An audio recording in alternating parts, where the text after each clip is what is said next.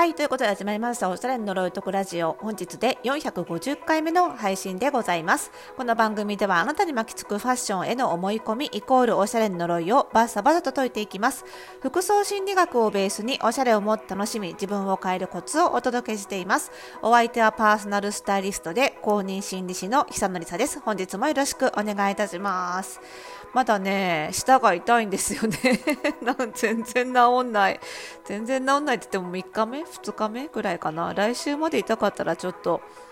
歯医者ですかね、これね。口腔外科？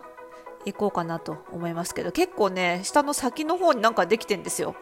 痛い。なので今日もちょっとね、いまいち滑舌悪くて申し訳ないんですが、ちょっと頑張って、はい、喋りたいと思います。あ、結構痛いな。はい。ということで、えー、っと、昨日ね、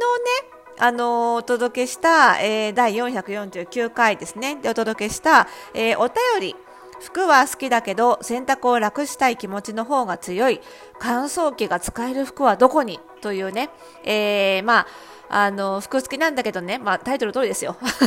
喋るのめんどくさくなってどうすんだよ。えっとね、えー、タイトルの通りで、あの、まあ、なかなか洗濯機ね、使える服ないですよねっていう悩みですね。まあ、それに対して洗濯機が使え、せんあ、乾燥機か。乾燥機が使える、まあ、服を探せる場所、EC サイト、プラス、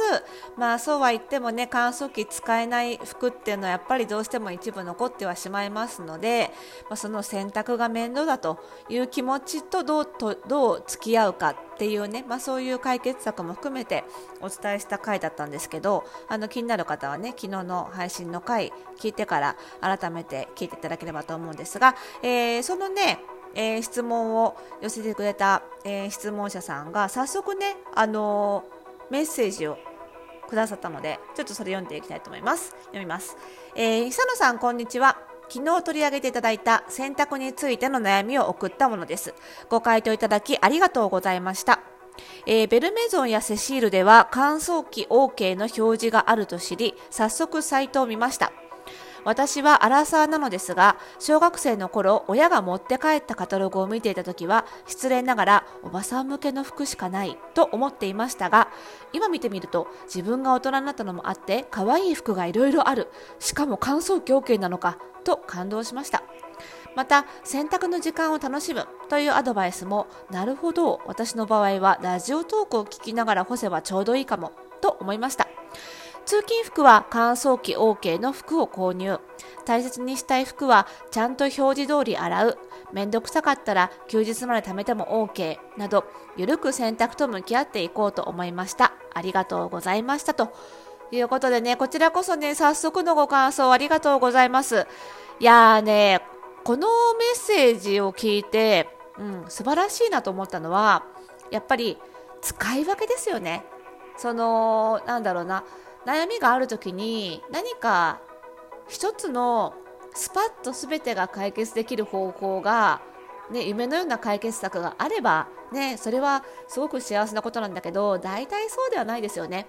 なんかどの解決策も、まあ、ある種中途半端というか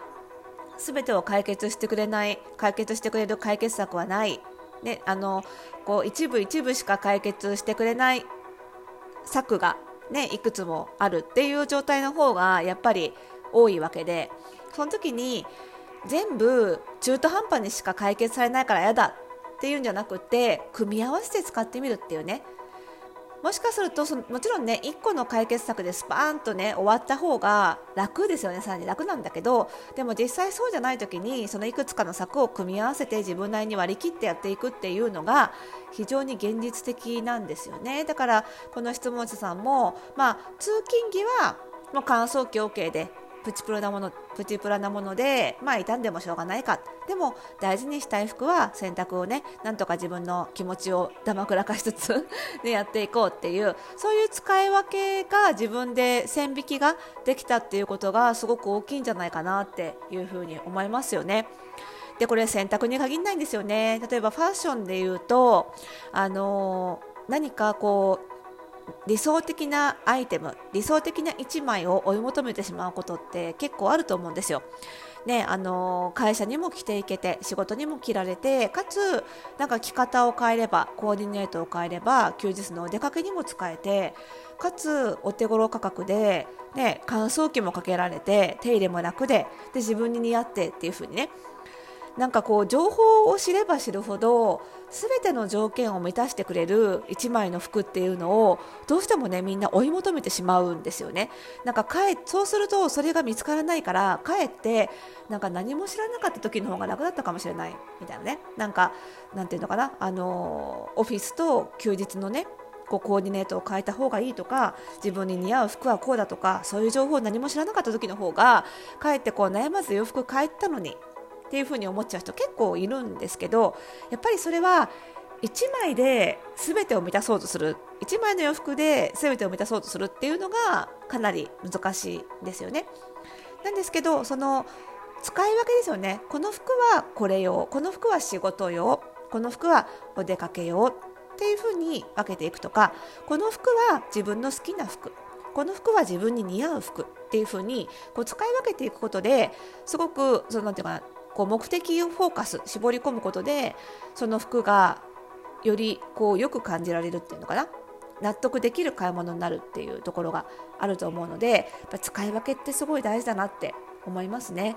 で私もまあそんなこと言いつつファッションではね使い分けを意識してこういうふうにね偉そうに語ったりとかねお客様にも1枚じゃ難しいからやっぱりある程度使い分けしていきましょうなんていうふうに言ってるくせにガジェットにはさやっぱり全部求めてしまうわけですよ。